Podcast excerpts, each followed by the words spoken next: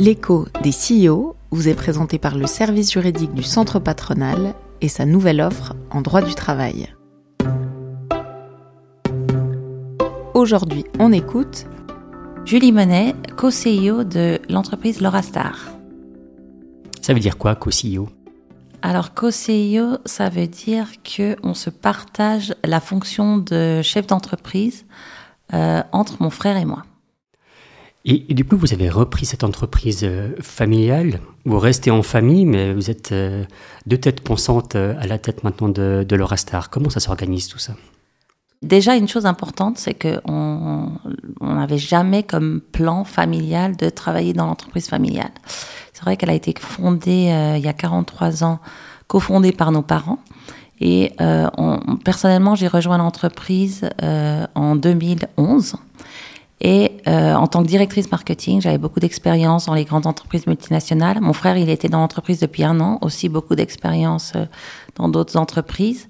Et pendant longtemps, ben voilà, on a commencé dans l'entreprise, dans nos rôles respectifs, tout ça. Ensuite, c'est posé la question de la transmission de l'entreprise entre la première et la deuxième génération. Ça a été un vrai projet. Hein. On a beaucoup travaillé dessus. On s'est fait accompagner euh, par des experts, des coachs externes, tout ça. Et puis, euh, ben en fait, c'est mon frère et moi qui avons euh, proposé ce modèle de co-CIO. Et pourquoi euh, c'était la solution pour, pour vous avec laquelle vous étiez à l'aise? Alors, en fait, on a mis toutes les options sur la table. Hein. et puis, on a très vite réalisé que c'était la meilleure option pour l'entreprise. Pourquoi? Parce que lui et moi, on est très complémentaires en termes d'expertise. On, on a vraiment des domaines de compétences très diverses. Et puis, on est aussi très différents en termes de personnalité. Et du coup, avec ce, mélange de personnalités, on a très vite conclu que c'était la meilleure solution pour mener à bien l'entreprise. Et comment est-ce que ça comment est-ce que ça s'organise concrètement? Est-ce que vous avez dit, ben voilà, moi je prends tel département, toi tel département Comment est-ce que vous êtes partagé les choses alors ça, ça s'est fait très naturellement. En fait, on, en fonction de notre expertise, on s'est séparé les départements. Le seul département qu'on co-gère ensemble, c'est les ressources humaines, parce que c'est tellement transversal. Et on fait comment pour euh, à la fois en fait être deux personnes à décider et aussi être frère et sœur Ah, euh, on sépare dans sa tête le côté euh, familial du côté entreprise. Alors c'est pas toujours évident, je l'admets, mais euh, on a vu qu'on a l'habitude d'être une entreprise familiale, on est né dans une entreprise familiale, on a des règles de fonctionnement. Donc euh, en plus on est une famille très proche, on s'entend très bien, nos enfants sont très proches.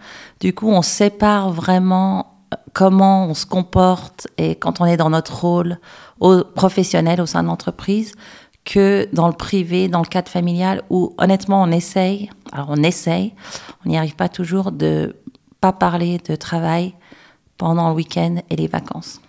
Bah, généralement, des fois, il y a des carrières qui se font et pour être CEO, on est aussi des questions aussi de, d'ego aussi de, la, question du, pouvoir. Comment est-ce que vous gérez cette notion du, du pouvoir décisionnel hein, finalement sur, euh, sur l'entreprise?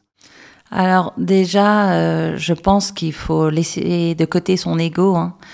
Personnellement, je pense aussi que dans le monde où on vit, euh, il n'y a plus beaucoup de place pour euh, l'ego, et c'est pas ça qui est bénéfique pour l'entreprise. Après, beaucoup de personnes nous ont demandé est-ce que vous êtes, est-ce que vous avez décidé d'être co-CEO parce que vos parents n'arrivaient pas à décider entre vous ou vous vous n'arriviez pas à choisir entre l'un et l'autre? Et c'est pas du tout ça. Il y aurait rien de pire que de prendre cette décision pour Paris parce qu'on n'avait pas réussi à décider.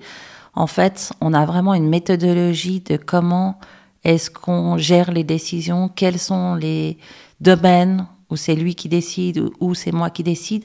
Et sincèrement, on a beaucoup de débats, on n'est pas toujours d'accord, on se challenge beaucoup et on essaye de pas arriver à des consensus en fait.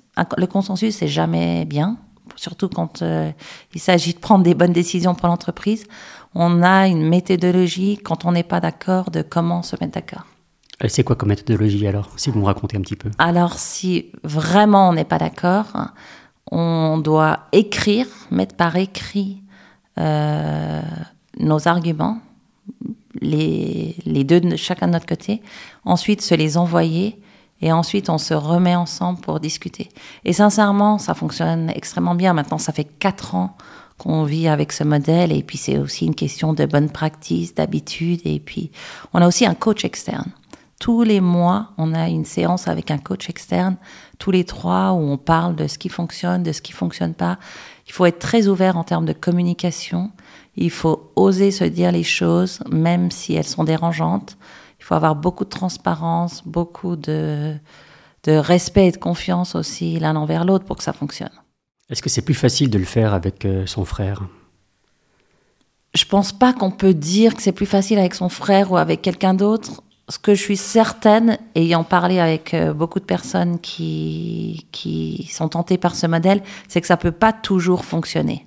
Ça dépend beaucoup des personnalités et ça dépend des voilà du match en termes d'expertise, en termes de personnalité.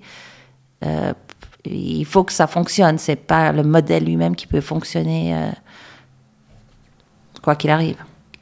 Est-ce qu'on prend des meilleures décisions quand on est deux?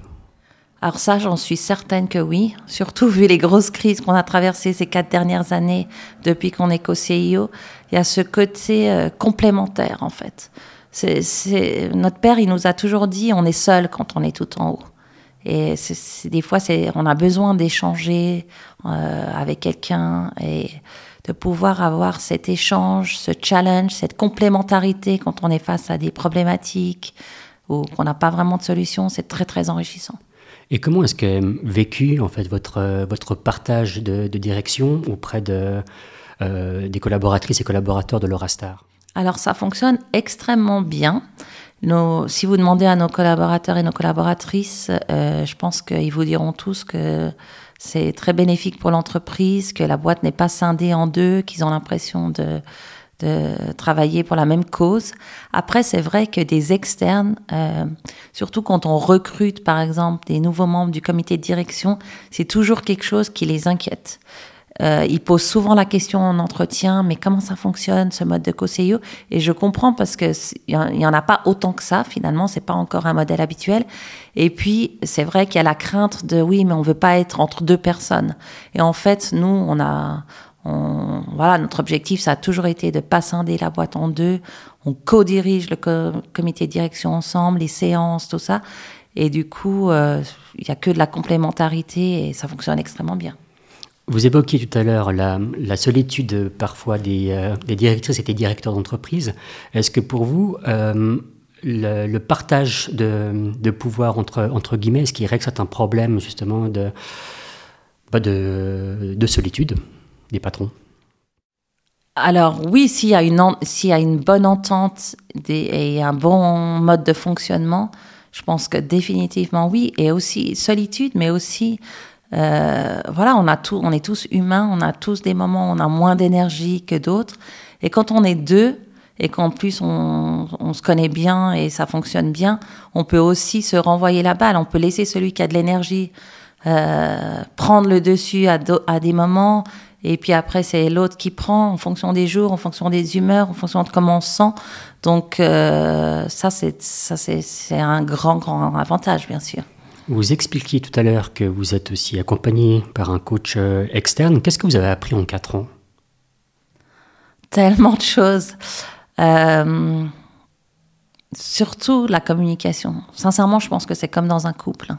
C'est toujours une question de communication. Quand il y a des choses quand il y a des moments où on a, euh, en fait, mon frère et moi, on, une chose qu'on a mis en place grâce à ce coach, on commence toutes nos semaines ensemble. Alors, sauf s'il voyage, tous les lundis matins, on passe au moins une heure, une heure et demie ensemble pour échanger, pour communiquer, pour s'aligner, parce que en fait, la clé, c'est la communication.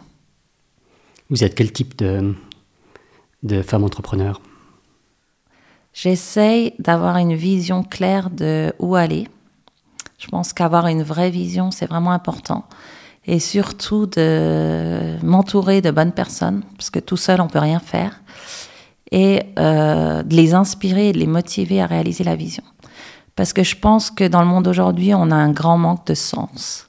Et que beaucoup de gens font des tâches au sein des entreprises sans savoir comment ceux qui font tous les jours contribuent à cette plus grande vision. Et je le vois avec tous mes amis ou dans d'autres entreprises où j'ai travaillé. Et je pense que être une bonne chef d'entreprise, c'est arriver à inspirer les gens et leur montrer à quel point tout ce que tout le monde fait tous les jours collabore à réaliser une vision. Sans dévoiler euh, toute votre vie privée, vous êtes aussi maman de deux enfants, vous êtes chef d'entreprise. Est-ce que pour vous, cette partage de direction, c'est aussi une manière de permettre ou favoriser justement ces postes-là aussi euh, à, des femmes, à une vie de famille? Alors, je pense pas que le fait de partager ce rôle donne plus de temps. Je pense beaucoup de gens peuvent le penser, mais en fait non, parce que en plus dans le cas de mon frère et moi, on a chacun un rôle opérationnel en plus de notre rôle de co-CEO. Donc lui, il est responsable des ventes et moi, je suis responsable de la recherche et le développement. Du coup, on doit passer beaucoup de temps à s'aligner, à se mettre d'accord, tout ça. Donc je pense pas qu'il y a un gain de temps. Euh, par contre, euh, chez Star, on privilégie beaucoup à tous les niveaux de l'entreprise euh, le bon équilibre entre la vie privée et la vie professionnelle, que ce soit homme et femme. Donc, euh, si à n'importe quel niveau de l'entreprise, si quelqu'un doit aller chercher son enfant à la crèche, il peut se lever et dire je vais aller chercher mon enfant à la crèche, que ce soit un homme ou une femme. D'ailleurs, mon frère, il le fait régulièrement. Beaucoup de dirigeants de l'entreprise qui sont papas le font. Je pense que ça, c'est une vraie valeur de l'entreprise qui nous tient à cœur.